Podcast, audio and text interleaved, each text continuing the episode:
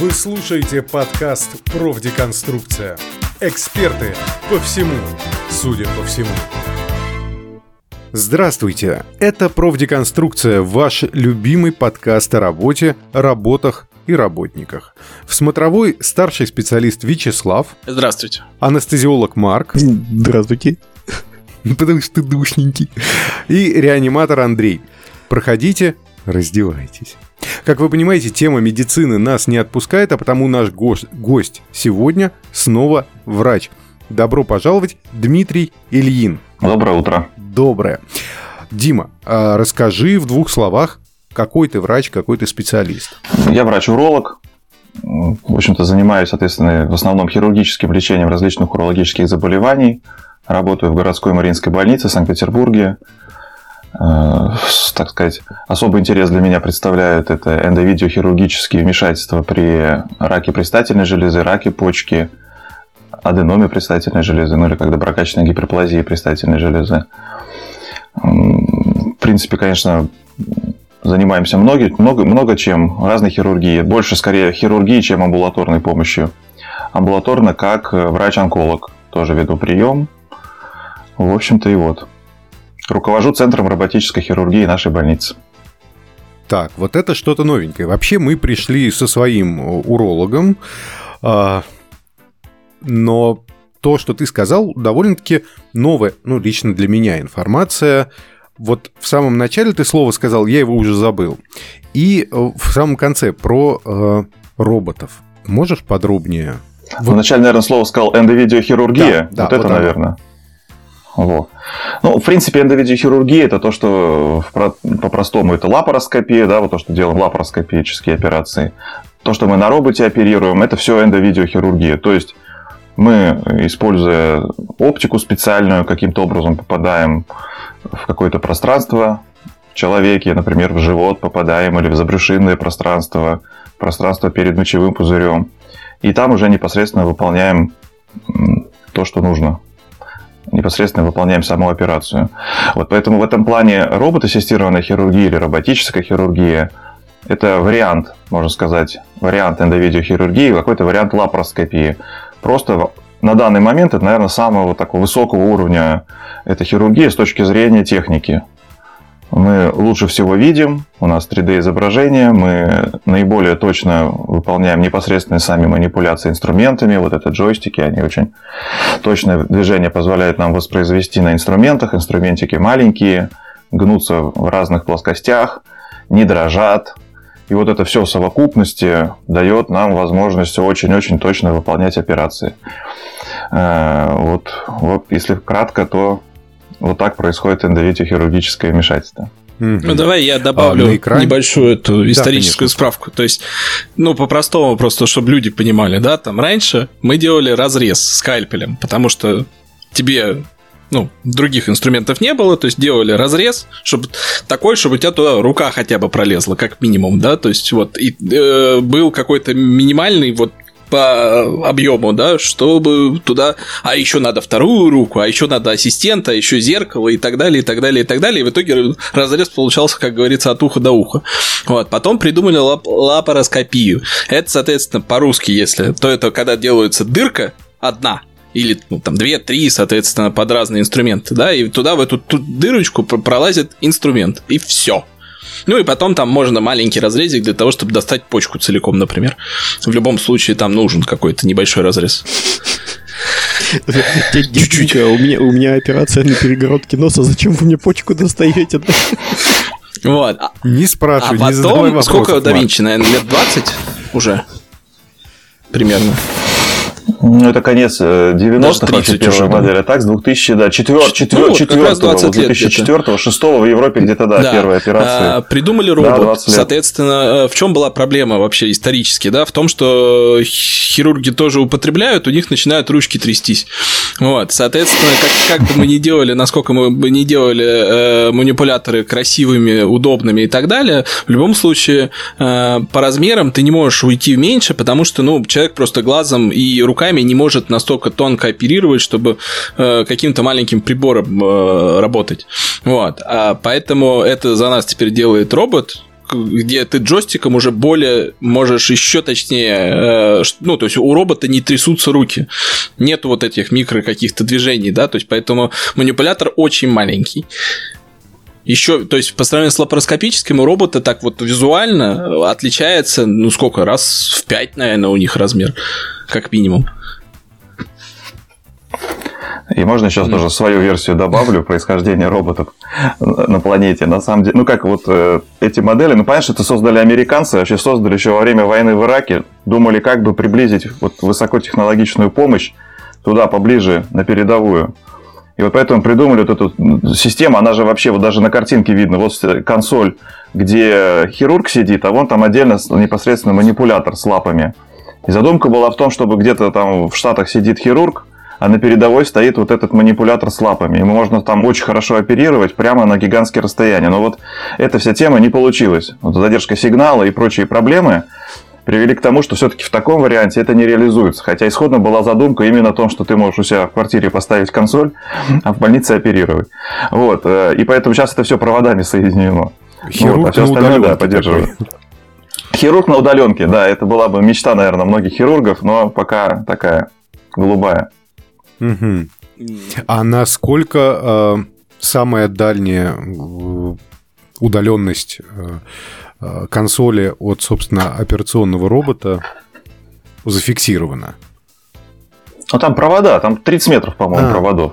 То есть вот по сети это, это насколько можно Андрей дотянуть. имеет в виду, не-не-не, это не делали делается. ли все-таки дистанционные операции?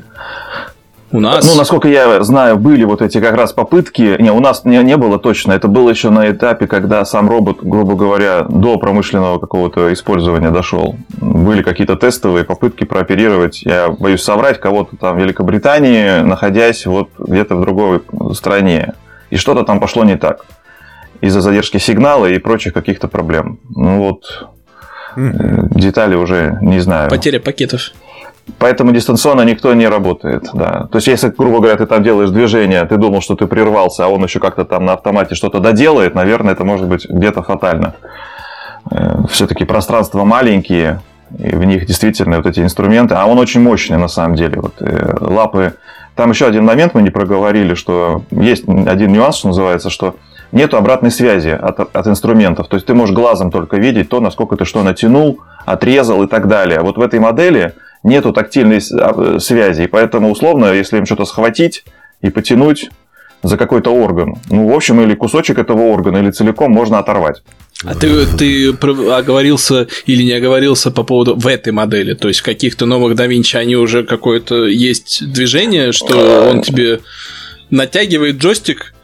Не, в, в Da Vinci нет, но вот сейчас же уже все там выходит на рынке активно другие компании. У них патент активно, закончился. Активно, и там у, да, патент вот такой глобальный кончился. И э, там, насколько я знаю, вот в каких-то моделях реализуется уже это.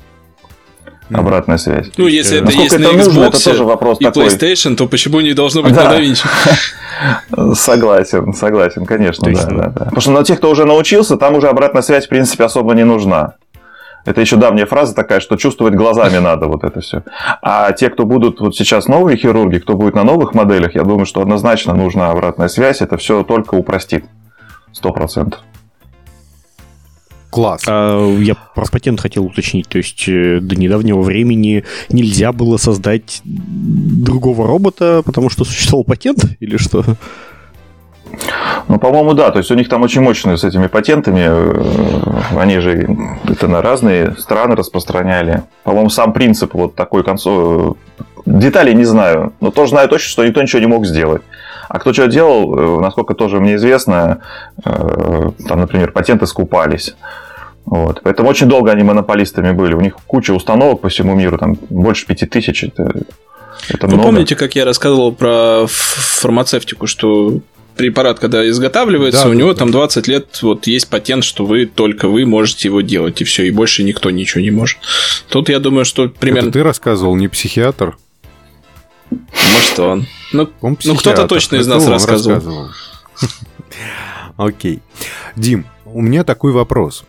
Мы не будем спрашивать про образование, поскольку, как э, показала практика, в принципе, путь медика, он всегда плюс-минус а одинаков. как ты пришел в роботоассистированную хирургию, что заканчивал, как получал эту квалификацию вот именно в этом направлении? Угу.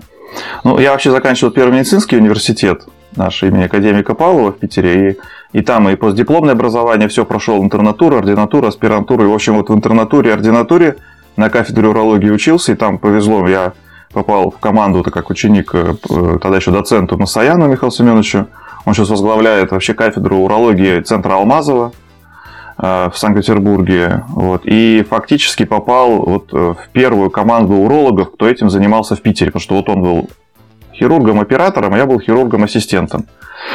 И это вот с какого 2011-2012 года мы по факту очень-очень-очень много что вместе прошли, вот такой путь. И у меня был очень большой путь через ассистента хирурга, оперирующего. Это были, на самом деле, сотни операций выполнено. Так мы считали, где-то, ну, наверное, около 500 операций мы вместе сделали.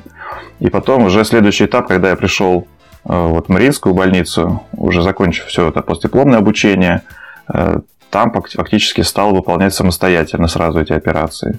То есть путь такой, путь он через полное погружение в тему. То есть это операции обычно очень сложные, э, и удаление предстательной железы или там резекция почки.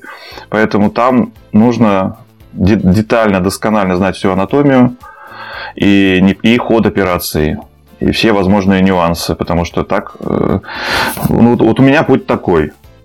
То есть благодаря большому опыту ассистирования я сел за консоль. Кто-то садиться за консоль, например, будучи уже опытным человеком, который много лапароскопии делал. У меня, то есть, у меня на роботе даже больше опыт, чем в лапароскопии. Вот так выходит.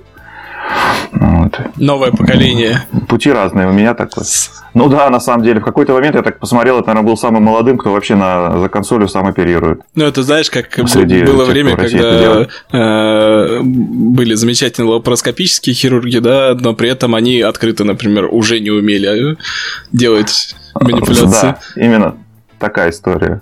И, конечно, мы стараемся, и лапароскопически есть и операции, которые, ну, в данный момент, по крайней мере, на роботе там по разным причинам не выполняются, в основном из-за того, что, наверное, дорого. А так с удовольствием можно все прооперировать на роботе, и правда.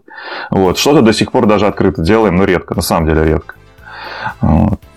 Так что да. Ну и вообще в России я могу сказать как-то, знаете, у нас лапароскопия, она же с 90-х, она только-только кто-то в России стали несколько человек, там, ну, такие прямо опытные-опытные, а потом бах, появился робот.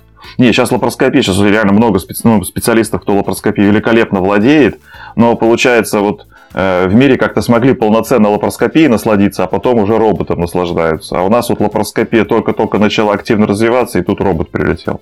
Теперь робот активно развивается. Ну, проблема общем, робота пока только в, в цене все иначе. основная. То есть других минусов нет? Э, да, да, ну, вот такой робот э, где-то 300-350 миллионов. И еще манипуляторы, рублей. которые не многоразовые далеко. Вот эти Инструменты, вот. да, там жизни имеют. Да, да, да, да, да. Но, знаете, смотря как считать, я вот могу сказать, я когда-то даже, когда там свою там работу делал, эту кандидатскую, там, изучал вопрос экономический даже. То есть, если, смотря как считать, вот что выгодно, невыгодно. Вот если э, потратить какую-то сумму вот, на лечение одного пациента, но при этом восстановить его абсолютно трудоспособность, э, и он еще хороший такой экономический эффект э, принесет, что называется, нашей экономике страны, то на самом деле это не так дорого оказывается. Чем, например, прооперировать более простым методом, получить возможную инвалидизацию, какие-то осложнения, повторные госпитализации и прочее, прочее. Вот, так что надо как-то в комплексе рассматривать этот вопрос. А по, по, вот. потенцию В общем-то, конечно, да, установка дорогая. Потенцию. По возможности и по показаниям. Э, речь идет о том, что при э, раке простаты с большой долей вероятности, когда удаляется сама предстательная железа, повреждаются еще и сосуды, которые э, кровоснабжают э, так сказать, и эрекцию. Вот. И на, э, да, это и на роботе удалось достичь такого, что простату ты удаляешь с онкологией, но при этом, э, так сказать, основная мужская функция сохраняется с большой долей вероятности. Ну, тут опять-таки все зависит от ну да, тут... насколько там проросло, не проросло и так далее, да, там, но со стар... по крайней мере это стало возможным. Потому что при открытой операции, например, когда там вот так вот все в перемешку, там было не разобрать, где чего. Да. Это очень, очень большой опыт. Там люди должны действительно сотнями сделать операции открытой, чтобы вот в этой ситуации, когда там действительно все в крови, очень аккуратненько, какими-то очень маленькими инструментами отделять вот этот пучок сосудисто-нервный. Это действительно сложно. Страшные вещи, Сом, говорите. Сомнения. Страшные. Да. То есть вот кроме цены других минусов просто нет у, у робота.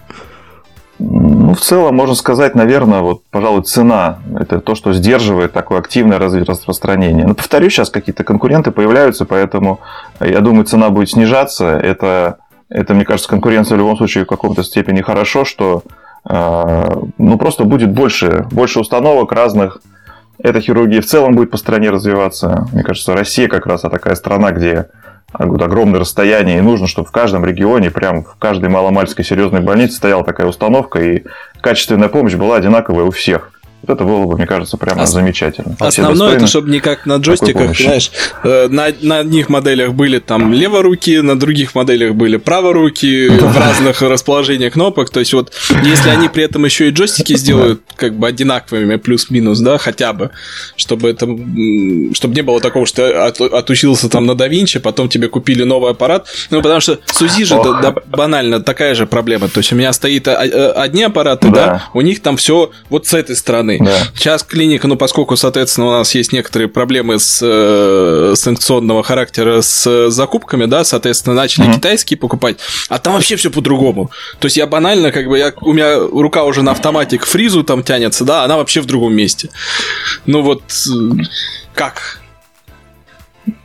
Ну, это мечта. Так-то, конечно, нет. То, что я знаю, то, что есть, они все это все, все кто что гораздо, на самом деле. Конечно, полностью. Поэтому обучение должно быть, кривая обучение, так называемая, она всегда присутствует. Просто ты должен привыкнуть к оборудованию, к тому, как оно работает.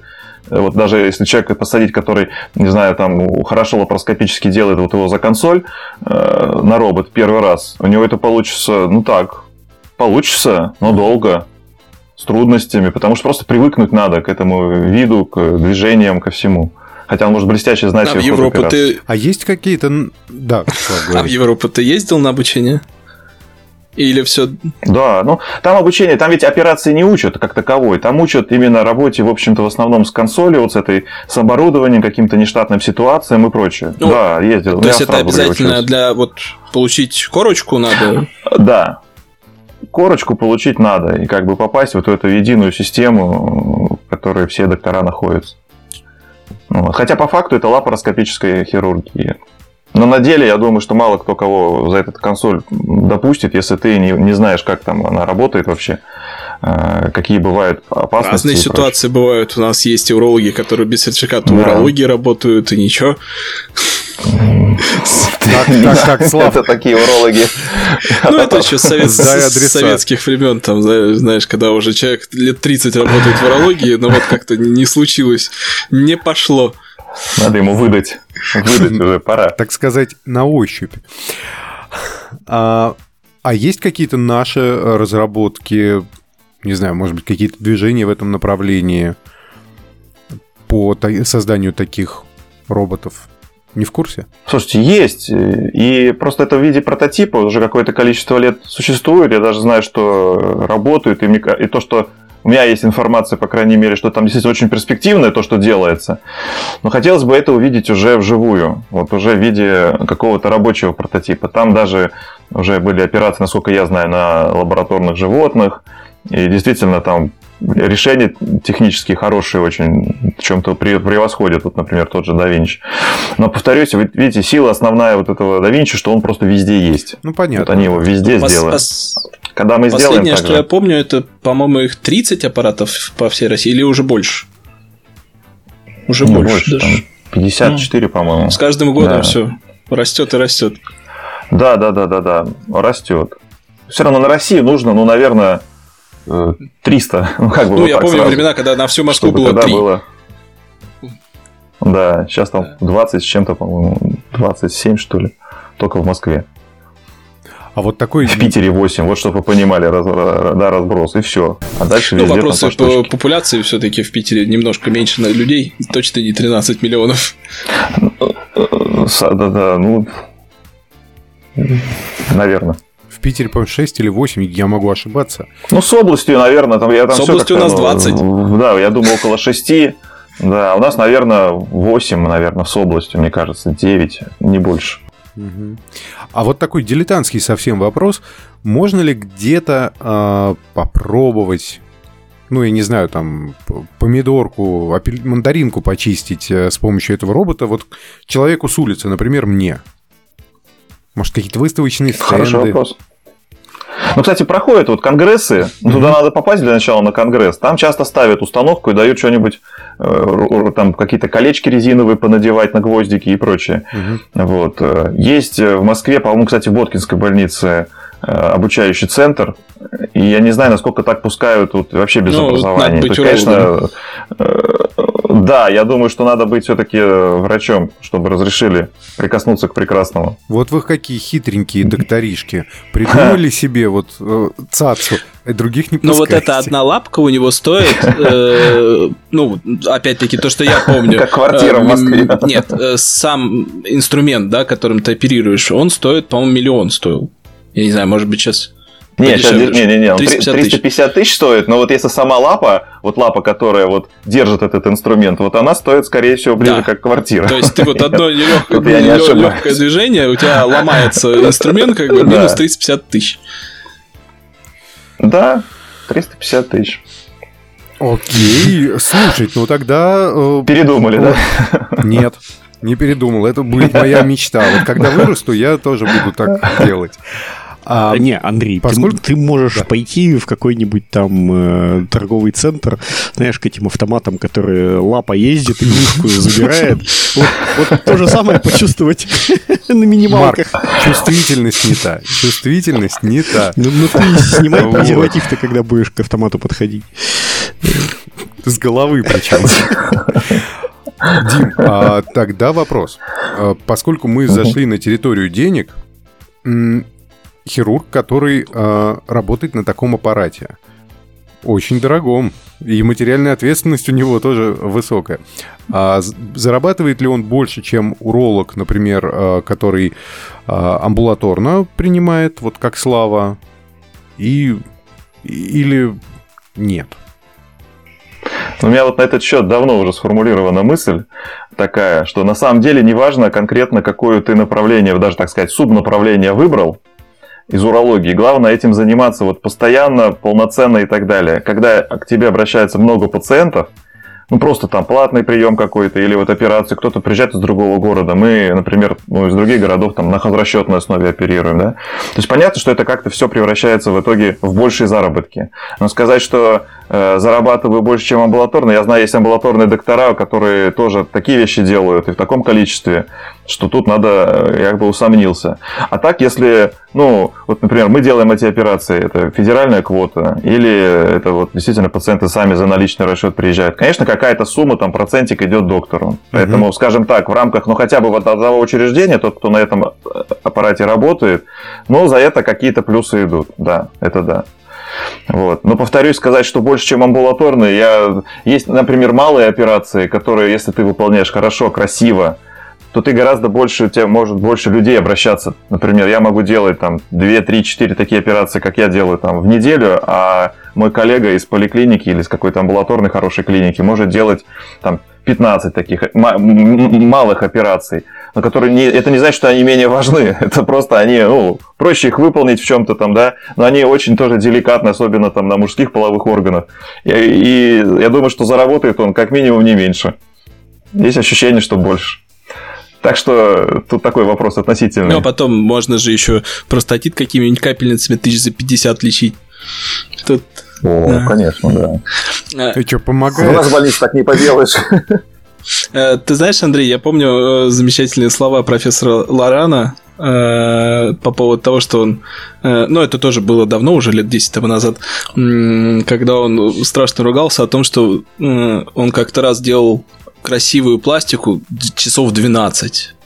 То есть вот прям там несколько смен э, работали, все что-то, я уже не помню, что конкретно, но что-то делали такое, вот 12 часов оперировал, а потом ему пришел э, в этом в зарплатном листе э, расчет за эту операцию 3 500. Вот тебе... Да. Ну, это в, в, в какие года это было? Ну, это вот там 10 15 Ну да. Оно, ну, я не думаю, что сильно как-то поменялось с этих времен в МС. Угу. Да, это вопрос нескольких тысяч, кстати, с операцией. Вот так вот. Там же делится на всю бригаду. Хирург, ассистент, операционная сестра, анестезиолог, анестезист, вот если так. Поэтому там тысячи рублей. Санитарочка. Не десятки. Я вам про это. Да, обязательно. Вот, так что все вот так. Не, это, конечно, это лишним никогда не бывает, но операции, особенно тут, понимаете, это там, ну, два, бывает там даже надо три часа напряженной работы такой прям. тоже пластические операции, там что-то, в общем, требует концентрации и большого количества персонала. Понятно. Ну, не жалуемся, нет, мы не жалуемся, это точно. это слава хорошо. богу, ну, потому что работа у вас важная, и, ну, оплачиваться она должна соответственно.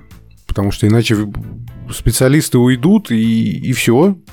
И будем мы со своими простатами тут ходить несчастные. Вот. А, у меня а, а дальше, следующий Дальше есть... только одно лечение, да, понимаешь, бесплатное, кастрация. Тоже лечение рака простаты. Оскопление. Ну, В смысле кастрация лечение простатита? Э, не простатита, рака. А, простатит, наверное, ну, тоже вылечится. Ну, просто э, онкология простаты достаточно часто имеет гормональный характер. То есть ты убираешь гормон, и онкология перестает расти. Соответственно, поэтому по старинке раньше просто кастрацию проводили и все. Ну, знаешь, много проблем э, Решается. можно этим решить. Да. Целый комплекс, так сказать, проблем решается. Не только онкология простаты. Дим, то, что ты рассказываешь, ну вот лично для меня, понятно, что для Славы, может быть, и нет, а вот для меня и Марка, возможно, это прям что-то такое космическое. То есть вот я смотрю на этот аппарат и понимаю, что ну прям это реально космический корабль, которым ты управляешь каждый день.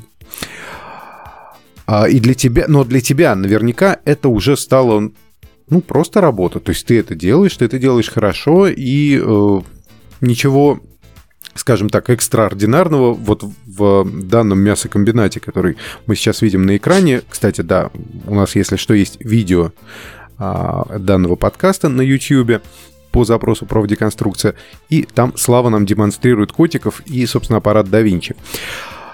Вопрос.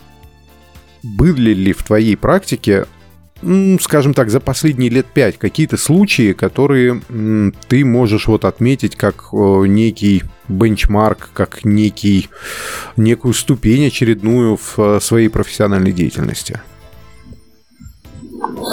Я думаю, что э, ну, видите как, если мы только по роботу говорим, пожалуй, просто бывают разные случаи э, самих ну, пациенты все разные, угу. простаты у всех разные, почки, кстати, тоже разные. И были несколько вот таких э, предстательных желез, скажем, очень необычной формы и размеров. Даже, ну, когда вот какие-то необычные такие случаи, мы стараемся или с докладами выступать, э, где-то как-то публиковаться. Вот, бывает в простате там вырастает какая-то такая отдельная часть, средняя доля называется. То есть то, что усложняет как-то операцию. То есть, чтобы это все аккуратно выделить, надо время потратить, ну, правильные слои выбрать там. Бывает еще параллельно и камни в мочевом пузыре, бывают еще какие-то трудности. То есть можно сказать, что за это время, наверное, пожалуй, просто получилось так, что за эти как раз вот 5 лет, даже почти 6, наверное, уже как я сам это делаю, а, наверное, ну, почти, наверное, все сложные случаи, которые были, вот уже, наверное, все, все было, вот, вот можно так сказать. И, пожалуй, вот это в совокупности дает определенный опыт. Хотя каждая операция, она все равно вызывает определенный трепет. Я знаю даже еще таких гораздо более взрослых хирургов, которые тоже каждой операции все равно испытывают какой-то вот такой внутренний, потому что Э, мы ничего не знаем до того момента, как не попадем в живот. Что там, какие особенности, какие добавочные сосуды, какие там еще неприятности можно получить. Поэтому каждая операция воспринимается, ну, лично мною, как просто вот такой супер вызов. Что все надо, вот расслабиться можно только когда последний шов положим. То же самое, вот резекция почки тоже достаточно крупные опухоли удавалось резицировать, сохранив почку. Тоже для меня это как, ну, лично для меня важно. Резекция... Ну и в целом, наверное, когда... Я уточню, ага. резекция – это именно усечение, то есть не удаление, а да. именно усечение. Угу. Частичное, частичное, да, удаление. То есть мы непосредственно удаляем саму опухоль, сохраняя при этом почку. Вот, бывает очень неудобное расположение этих опухолей, бывают они очень глубокие, где-то сзади, сверху, близко к сосудам. Вот все вот эти локализации – они повышают сложность операции, потому что повышают риск того, что придется удалять почку. Если удается все хорошо сделать, там, без кровопотери и так далее, это, конечно, вызывает удовлетворение. Наверное, это можно записать вот, а, как вот говорите, да, бенчмарк, да, какой-то вот как Слава, я прошу Че, тебя, что стоит прекрати, пожалуйста. А, в данный момент Вячеслав перешел на твой YouTube-канал, который называется «Русский да. хирург». А, ссылочку мы при, приложим, да. И он показывает операцию. Слава, прекрати. Это, это прекрасно, сейчас... оставь, Слава. Меня стошнит сейчас в эфире. А у меня вот дети смотрят, кстати. А, а, а я вот обожаю как раз подобные видео смотреть. Честно говоря, я в детстве мечтал стать врачом, правда, для животных, да, я хотел стать ветеринаром. Но когда я представил, что мне придется резать э, живое существо, не знаю, у меня, видимо, эмпатия слишком э, высокая, не смог. Не, ну человеку уже не больно, он спит. Вот это точно я могу вам сказать. У нас тоже симпатия. Я, я, я уже, по-моему, как-то рассказывал, я мечтал стать хирургом в детстве. Причем э, первая мечта у меня была стать э, водителем мусоровоза и вот так вот прикольно вот рычажки всякие э, нажимать и этой лапой двигать. Э, потом хирургом, но потом наступила школа, э, там, седьмой класс биология, восьмой химия, я понял, что это не мое, и все, и, к сожалению, вот. Но мусоровоз еще можно, да, наверное. Да, слушай, ну всегда можно, только там конкуренция большая. А... Ну, на роботах тоже есть такое. Ну, слушай, а в отличие от мусоровоза, у хирургов а с пациентов лут не выпадает. Как сказать? В смысле? Ну, ну ты же простату достал, вот он лут. Ну и как ты его будешь использовать? Отдать Что? в э, пато- патоморфологию, а, а тебе потом заключение дают. А в мусоре всякое можно найти. Тут тоже, знаешь, всякое можно найти, свечки там. Простать. Не, ну, просто... ну, кстати, когда вот, когда давно оперировали, это еще даже, кстати, это вот не, не я оперировал, но бывает после всяких, после рецидивов рака, вот бывает, а, ведь не только хирургическое лечение рака простаты, там лучевая терапия, брахитерапия, вот такие, такие как радиоактивные зерна внедряют в простату, и вот бывало, как-то оперировали после вот рецидив, после такой операции, действительно там из простаты мы вынимали потом такие ну, зернышки, как зернышки выглядят металлические, и рядом с простатой. Так и там вокруг так все выжжено. Да. Ну, они даже нет, это выглядит, как будто, не знаю, автоматом расстреляли, а вот повсюду ты из всех мест это выковыриваешь. Ну, вот. Но в основном из простаты, конечно. А, хорошо, такой вопрос. То есть, ну, понятно, какие-то успешные, классные, интересные... показался. Э, интересные операции, э, э, это понятно, а какие-то, наоборот, неудачные, ну, хорошо запомнившиеся вещи происходили? Ну, скажем, Бог миловал на роботе, таких проблем у нас не было. А так, конечно, вот бывали случаи, когда какие-то вот оперируешь, вроде все в порядке, а потом, ну, бывало, пациент, пациенты погибали после операции. И там дальше уже куча разных причин, и инфаркты какие-то, и кровотечения, и разные проблемы. Но это в целом, это в любом стационаре, где много операций делается, все равно такое происходит. Вот, потому что, ну, бывает, если операции... Запоминаются случаи такие, ну, конечно, запоминается, я же не буду перечислять, но они, честно, вот связаны, не связаны с роботом как-то. Вот. На робот, это, знаете, возможно, с чем связано? Все-таки робот – это плановая хирургия, это очень хорошо подобранные пациенты, хорошо обследованные пациенты. Вот. И тут э, мы с какой-то высокой долей уверенности, что они не столкнутся с какими-то проблемами. А если бывали какие-то трудности во время операции, ну, слава богу, есть у нас, у нас же команда работает, и более опытные доктора, которые в целом более опытные, поэтому какие-то сложные проблемы удавалось решить во время операции. Вот как-то тоже нам вот, простатоктомия, резекция почки – я не помню, чтобы мы на открытые операции переходили. как-то все проблемы удавалось решить во время именно этой операции. Вот. Конечно, бывают сложные случаи, бывает оперируешь и очень долго трудно выделяются какие-то ткани вот э, позади простаты или бывают вот, вокруг простаты. Просто время, время, время, время. Думаешь, там два часа, получается три часа, или там полтора, получается там три с половиной. Ну, пожалуй, вот такого плана сложности как-то оперировали там вместе с вот, случайной находкой, хотя по МРТ это было так как-то не. Небольшое образование, опухоль еще и мочевого пузыря было, прямо на шейке мочевого пузыря. То есть вот мы удаляем простату, параллельно пришлось удалить часть, резицировать стеночку мочевого пузыря, потом это все складывать, это все долго. Бывают такие чисто анатомические особенности, вот, вот то, что эта операция даже смотрели – а, там вот лонные кости, то, что вот лонный симфиз, симфиз такой, в общем, известный достаточно, да, а, наверное, на слуху наименование – вот оно бывает, э, так растет прямо, ну, то есть две лонные кости срастаются, где лобок. Вот они вот будут внутрь прямо в таз, вот так вот. И торчит такой клюв сверху. И очень неудобно туда дальше за ним работать. И вот ты справа, слева э, от него отрабатываешь. Вот на это тоже уходит время. Так что трудностей хватает. Я поэтому говорю, перед каждой операцией, пока не закончим, не расслабляемся. Потому что бывает, все идет как по маслу, здорово. Потом бах, что-то начинает где-то подкравливать. Э, при таком увеличении, на самом деле, кажется, что все в крови, на самом деле теряются там, может быть, какие-то там пару миллилитров или пару десятков миллилитров. Но все равно это вызывает определенные там нервы, надо это все хорошо остановить, эту кровь, чтобы после операции проблем не было. А что... Вот я не успел задать вопрос. Там слишком нервный Андрей попросил Славу выключить видео. А, но вот на том видео, которое показывалось, э, к нему у меня вопрос возник. Э, вот, ну вот, а? и как сейчас, собственно, показано, да, как идет зашивание виноградины.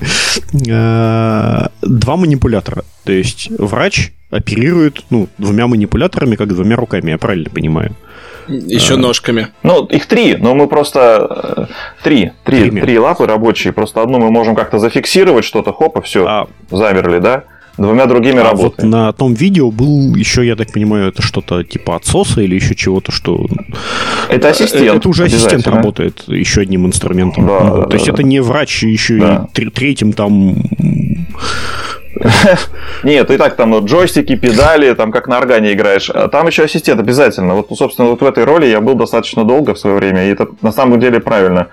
Такой путь пройти, чтобы, в общем, разобраться сначала а во всей этой анатомии, в операции. Таких э, вещей, как, например, оперировать сразу двумя врачами, такое невозможно, в принципе, даже, ну, даже теоретически. Есть двухконсольные модели, кстати, э, роботов. И там, но там все равно одновременно не получится. Там есть, насколько я пони, ну, вот помню, это, как скажем так, мастер э, консоль. То есть там сидит тот, кто главный. А рядом сидит тот, кто, ну, или учится, или не учится, ну, по крайней мере, второстепенно. Если как только главный что-то делает, он сразу перехватывает на себя управление, и он продолжает. Одновременно э, всеми руками делать не получится вот двумя специалистами. Нет, ну бывает операции делают, не знаю, если там хирург и уролог, хирург делает какую-нибудь грыжу, оперирует, а потом уролог удаляет простату. Вот так вот делается. Но это все равно последовательно. Ну, то есть даже э, в обычной хирургии не возникает таких ситуаций, когда нужно вот прям в четыре руки э, именно оперировать, не ассистировать. Оперировать четыре руки практически никогда, но даже не знаю. Это если, знаете, бывает, например, а, вот сейчас там разные пластики делаем, используя слизистую щеки. Вот тут можно себе представить, одна бригада стоит у головы пациента и эту слизистую щеки выделяет, а другая в этот момент работает, э, соответственно, там на малом, на, низ, на нижнем этаже. Вот. И это, наверное, ускорит просто процесс. Да, вот так можно сделать. Это оправдано, да. Но так, чтобы вот на одном месте э, двое никогда, да? Это, ну... Не-не-не, потому что все равно какая-то, какой-то план в голове оперирующего, ну, ведущего хирурга, все оперируют, да, так сказать. Но нельзя, иначе тут можно напортачить. Понятно. У тебя был такой план, тут бах, там, ну, в общем, нет, так, так не делается. Так не делается. А это то, что я делаю. Биопсии простаты. Ну, то, что мы амбулаторно можем сделать биопсию. Да, да, да, да, да. Ну, то есть ты засовываешь некий щуп. У, обычный УЗИ датчик. В кишку прямую. А, Андрею засовывали щуп. Ну, а на УЗИ датчик... Ну, я же рассказывал, про биопсию точно рассказывал, что там просто иголка. По датчику. И вон, видишь, на экране там такие э, эти точечки. Это вот туда, куда ты стреляешь. Ну, прицел. Это, короче, прям как... Причем тут, видите, три, три ряда точечек. Я вот думаю, что ну, обычно посередине ну, как-то игла проходит. Зачем три? У я меня вот на аппарате просто... Куда надо отклоняться? Ну, три, ну, именно одна полоса. Ну, я понял, да, тут вот так. Что-то я себе прям представляю, как эти старые автоматы морской бой, где так э, прислоняешь. Да-да-да-да-да. И стреляешь в простат. А потом призовая игра выпадает. Давай тогда для наших слушателей может быть, чуть-чуть поясним. Мы не, мы не сомневаемся, что ты прекрасный специалист, э, просто и людей исцеляешь, как не попасть к тебе на стол, точнее, как предотвратить э, какие-то проблемы. Ну, это к вам, к обоим, и к Диме, и к Славе. Я ему уже говорил, что никак. Ну, мы ему не верим, поэтому на самом деле, переспрашиваем у всех. Да, второе мнение, второго специалиста. Ну, тут как? То есть, конечно, есть э, меры. Ну, профилактики как таковой явно не существует. Тут уж э, есть какие-то там факторы расовой принадлежности, например, там негроидные расы, представители больше болеют раком простаты, там, это так это известно. Факты. Совет от а, ну, не будьте негром. Ну, кстати, Но вот недавно же такого этот, не говорю. А, кто у нас? А, министр обороны США, да, или глава Пентагона, он же загремел тут, как раз Черногория. Есть разные версии, что там с ним. Ну ладно. А, в общем, ну, грубо говоря, надо как-то стараться вовремя э, профилактически обращаться. Пожалуй, наверное, это единственное, что сработает. Вот если никто там в роду нету, кто болел раком простаты, ну, в 50 лет надо этот простат-специфический антиген сдать. Если кто-то болел, 45 сдать. Если там прямо вот близкие родственники, там брат, отец и все, там даже ну, с 40 лет начинают это сдавать. То есть э, до сих пор очень много пациентов обращаются, которые впервые сдали простат-специфический антиген, там 70 лет, 75, и зачастую приходят с распространенными формами, где можно долго на самом деле лечить, но не, вылечить мы не сможем, но сможем долго помогать такому пациенту. Но он столкнется с определенными последствиями, осложнениями как самого заболевания, так и препаратов, которые лечат. Вот, э, то есть, что касательно рака простаты, пожалуй, это вот э, сдать, сдавать этот простат специфический антиген. Там есть еще много чего можно сдавать, но хотя бы вот, вот это, что было на слуху, и раз там, ну как говорят, там раз в 5 лет, ну раз в 2, 3, 5 лет, там все равно наши люди столько не выдержат э, сдавать этот э, анализ крови. А по поводу почек тоже, все, что связано с урологией, ну надо УЗИ делать. 40 лет, раз в 5 лет делать УЗИ. Если опухоли, они растут там сантиметров в год. Э, пока все, что хорошо лечится, хорошо оперируется, а вот опухоли почки это только операция по факту угу. если мы говорим о каком-то радикальном лечении, то э, пока оно не вырастет до какого-то размера, никак о себе давать не будет знать. Бывает 4-5 сантиметровые опухоли, пациенты вообще ничего не ощущают. А вот эти классические симптомы, боль, кровь в моче, там э, вот в пояснице, да, какая-то припухлость и прочее, это все э, редкость, редкостная сейчас. Поэтому совет ну, как-то все-таки раз в несколько лет, начиная с 40 лет, проходить диспансеризацию, Банальное УЗИ позволяет выявить опухоль почки 2-сантиметровую. Камни позволяют выявить. Или какие-то косвенные признаки камней. Сужение мочеточников. У опухоли мочевого пузыря то же самое. Э, ну, не курить, кстати, вот если опухоль мочевого пузыря. Прям прямая связь. Да и с другими многими опухолями. Ну, вот я, наверное, так могу сказать. А, кстати, вот э, по поводу камней в почек. Нет, нет, по поводу камней в почек. В почках. Насколько я знаю, раньше их удаляли прям, ну вот, прям напрямую. А С почкой. Ну, практически. Как короловидный, да. Такой почему? Не-не-не, через писю.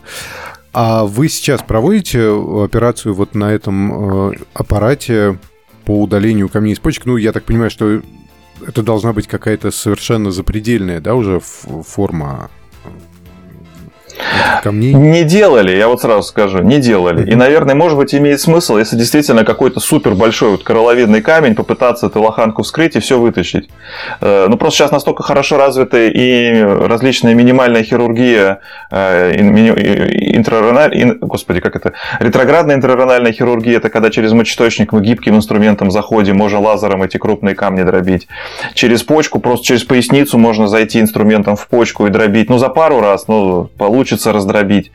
Э, вот поэтому как-то не слышал я, чтобы активно этим кто-то занимался. Угу. Это вопрос чисто экономический. Потому что все равно это более травматично. Ну и это да. Эндос... Эндоскопическая думаю, да. урология, что... она все-таки дешевле сильно.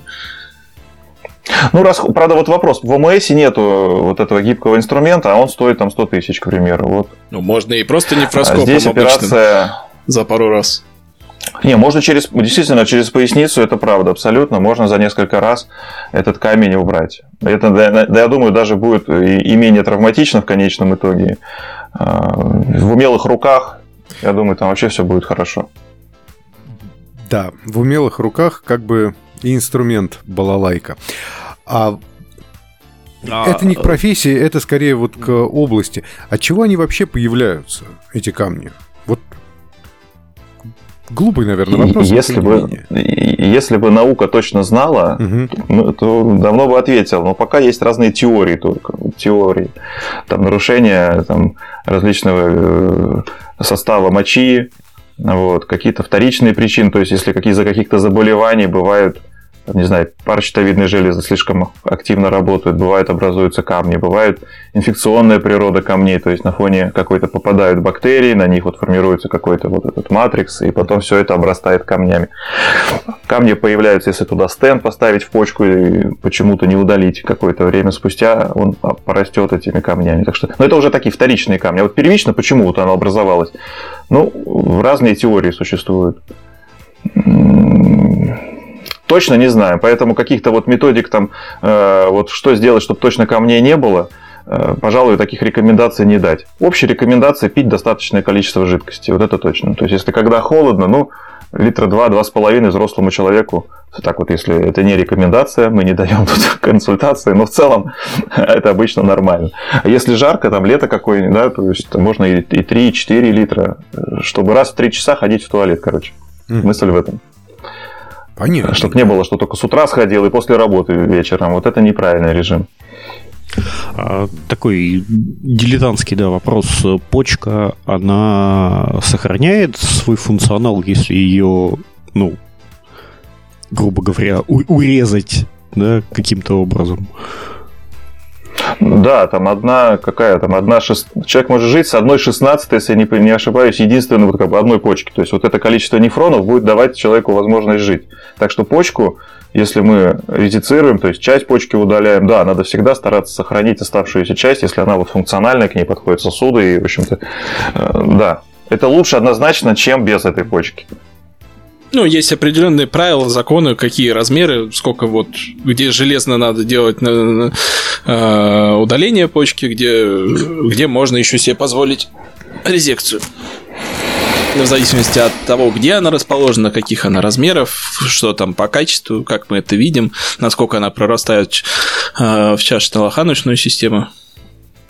Это все, так сказать. А потом, ну, то есть всегда мы говорим о том, что мы попробуем резицировать, но если что-то мы там увидим еще визуально, всегда можем уйти, пойти в итоге на удаление. Всегда об этом предупреждается. Да. Это все потому, что вы хотите эту почку потом продать. Все именно так и происходит. С раком. Почку. С опухолью, да, я вот только хотел сказать. Отдельно опухоль, отдельно почку. Тогда Двойная цена. Ужас. Мат. Не жести.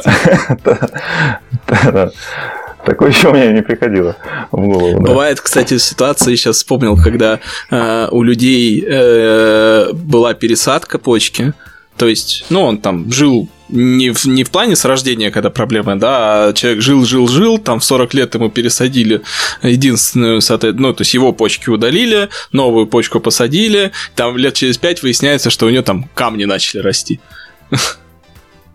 То есть у человека до этого мочекаменной болезни вообще не было, то есть вообще он не знал, что это такое, да, но поскольку когда м- трансплантацию проводят, там же, соответственно, она же не идеально встает, так как э, у человека было по анатомии, да, то, что вот она под определенным углом должна, чтобы моча легко стекала, а там она встает, ну, как уже встала.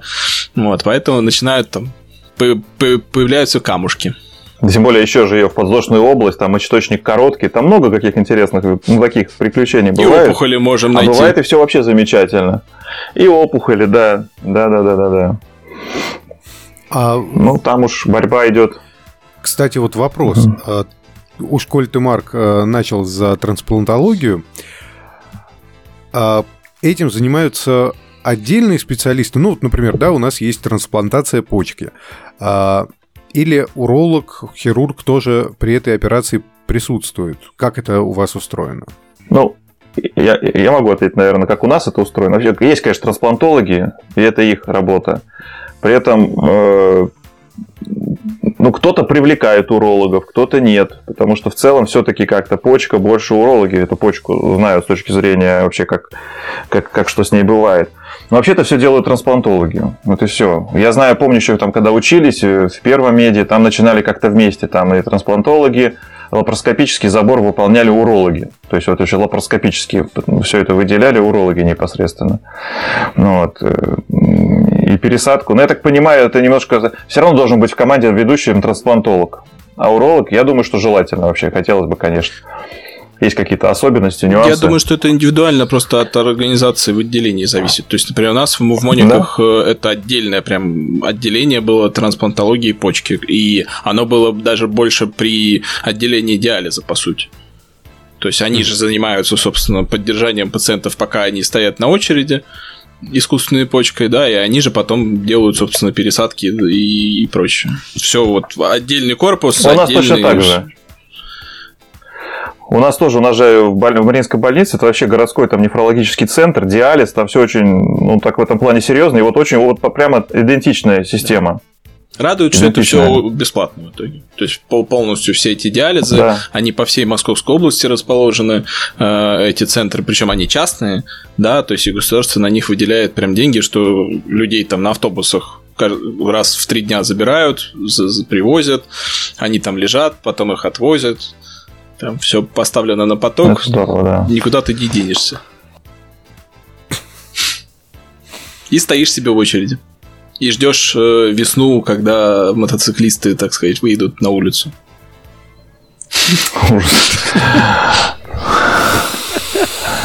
Ох, господи.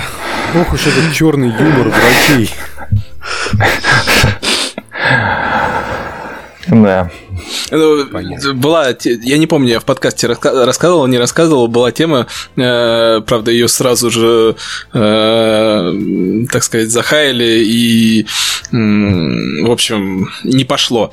Вот, что богатые люди хотели собрать, значит, на сайтах э, пожертвования для того, чтобы человек, молодой человек купил себе мотоцикл, вот, но он при этом должен подписать договор, так сказать, что в случае чего его органы можно... Это на Западе, да? По-моему, да. Ну, то есть я не помню, где это. Что Потому это... что у нас, по-моему, распатронивают только так. Это лет 10 тому назад было, в смысле? Не, у нас ну, достаточно ну, сейчас, строгие надо, законы на эту тему. Надо заявить, да, да. А, то есть надо отдельно, типа... Ну, согласие родственников, все как положено. У нас в какой-то момент вообще ну, запрещ... запрещали, я напомню. Там же... Ну, я, я вот сторонник того, что при выдаче э, прав категории А сразу тебе вот э, обязательно согласие давали на подпись. Что ты должен каждые полгода проходить обследование. Да. Однако же. Ну что ж, Спасибо большое, Дмитрий, за то, что э, пришел к нам сегодня. Я надеюсь, не в последний раз. Э, то есть мы, возможно, еще через какое-то время встретимся. Вот. Большое спасибо за то, что рассказал про такую интересную, э, ну, для многих из нас э, и слушателей тоже, э, неведанную область э, медицины. Потому что это прям, прям очень здорово. То есть не всех режут, некоторых еще и протыкают. Спасибо большое, очень приятно, что позвали на беседу. Я предлагаю Спасибо. в следующий раз прямой эфир с операцией провести. Ну, это будет э, большой шаг. Ну, Андрей тогда будет просто так с закрытыми глазами там вот. Я, я только С администрацией больницы обсудим. Вот. А, Дмитрий, еще раз большое спасибо. Я думаю, что мы еще раз увидимся, а может быть и не раз.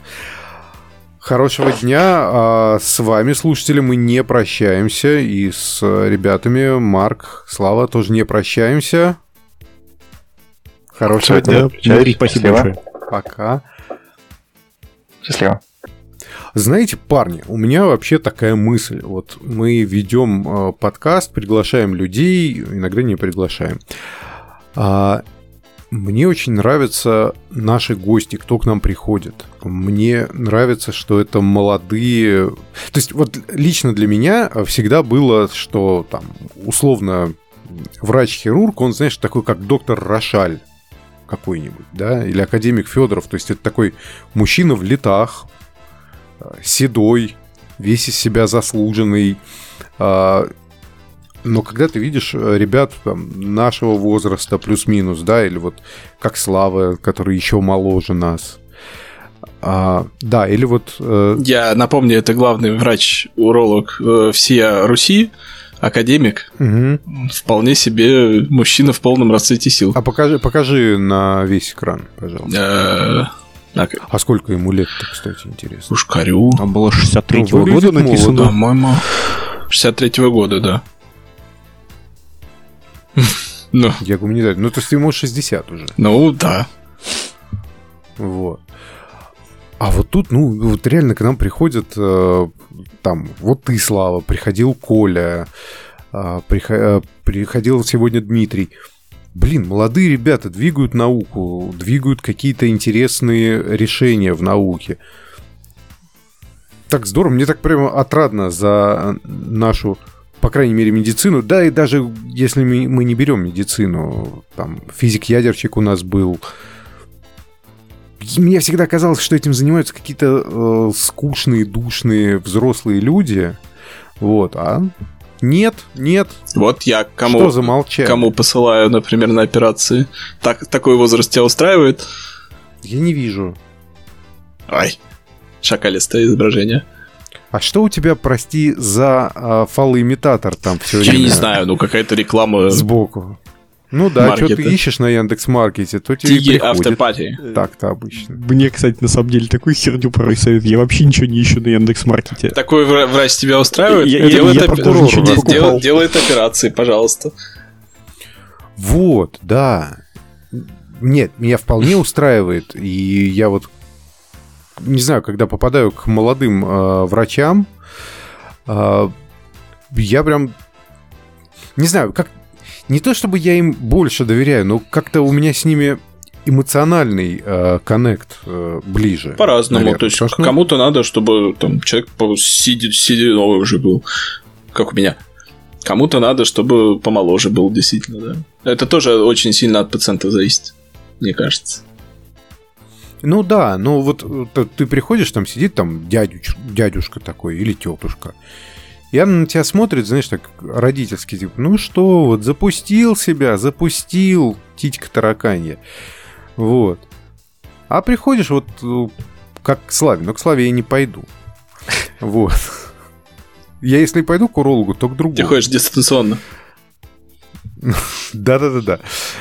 Нет, он хочет, чтобы пальцы потоньше были. Ну, Слава, покажи пальцы, покажи. Ну, покажи в экран. Ну, блин. Ну какая... Ну. Смотри, как раз как он загибается под 90 градусов у него, прям, чтобы удобно было, знаешь, это в простату. Вот. Сразу налево.